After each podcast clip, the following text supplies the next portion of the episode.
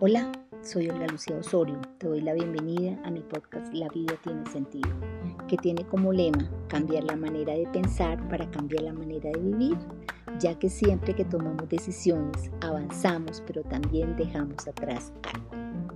Trataré todos los temas relacionados con el diario caminar, alegrías, tristezas, fortalezas, debilidades, claros, oscuros, amores, desamores, encuentros y desencuentros.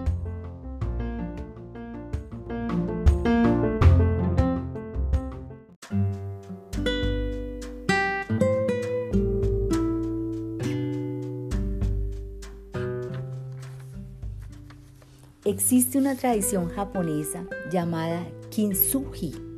Significa unir con oro. Consiste en pegar los pedazos rotos de las cerámicas, transformando las piezas dañadas en una obra de arte al recubrir sus uniones con oro. Esta técnica puede servirnos como símbolo para que hoy reflexionemos y, podamos debatir sobre nuestra tendencia a la perfección. Una perfección que jamás será perfecta porque nos puede traer problemas de salud física y también problemas de salud mental. Nosotros debemos tener en cuenta que constantemente nosotros estamos recibiendo, digo entre paréntesis o entre comillas, flacos favores del bombardeo de las redes sociales, donde nos hacen creer que sí existen personas perfectas, que viven vidas espléndidas, que siempre están radiantes y en permanente felicidad. Y creo que el punto de partida para mejorar eh, este anhelo y este deseo de buscar siempre la perfección eh, para mejorar nuestra travesía, si así lo decidimos y aunque no encaje en el imaginario social, es que debemos, lo primero que debemos hacer es aceptar que nosotros no siempre estamos en modo 10, que las pérdidas, los dolores, los fracasos, las tristezas, los sucesos y las contradicciones son parte de esta vida y que, que debemos aceptarlas, que debemos tener ese coraje, no de recurrir a las redes sociales, sino a nuestra verdadera red, a la cercana, a la de nuestro mundo real, para darnos el permiso de ser personas sensibles, para que podamos expresarnos de una forma mucho más transparente y vulnerable.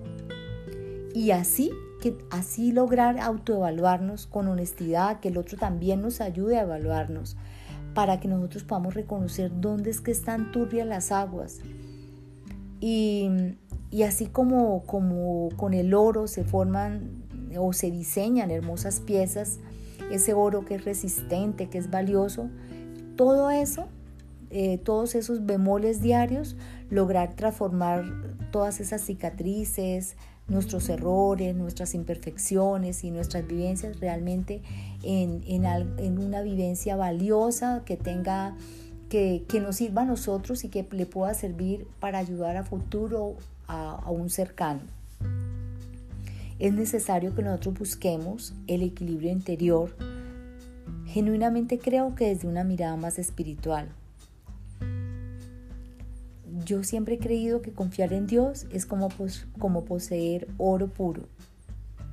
Y así como, como la calidad del oro eh, se prueba con fuego, nuestra confianza en Dios también va a ser probada a través de todo eso que les dije anteriormente, los dolores, las circunstancias, las dificultades. Y qué bueno que nosotros podamos viajar o en esta vida, podemos llevar un viaje con alguien muy hermoso que es nuestro maravilloso alfarero, que realmente es quien da forma a nuestras vidas.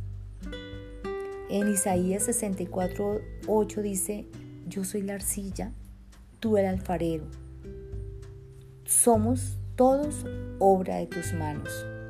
Espero que esta corta reflexión eh, nos impulse a, a tener una vida más sosegada, una vida no tan idealizada, más real y que eso no nos genere frustración, sino que al contrario siempre nos estemos preguntando de todo esto que vivo, cómo lo puedo potencializar para mí y para otros. Y como siempre les digo, un súper abrazo eh, lleno de cariño y de muchos apapachos. Espero vernos en una próxima o saludarnos o escucharnos en una próxima oportunidad.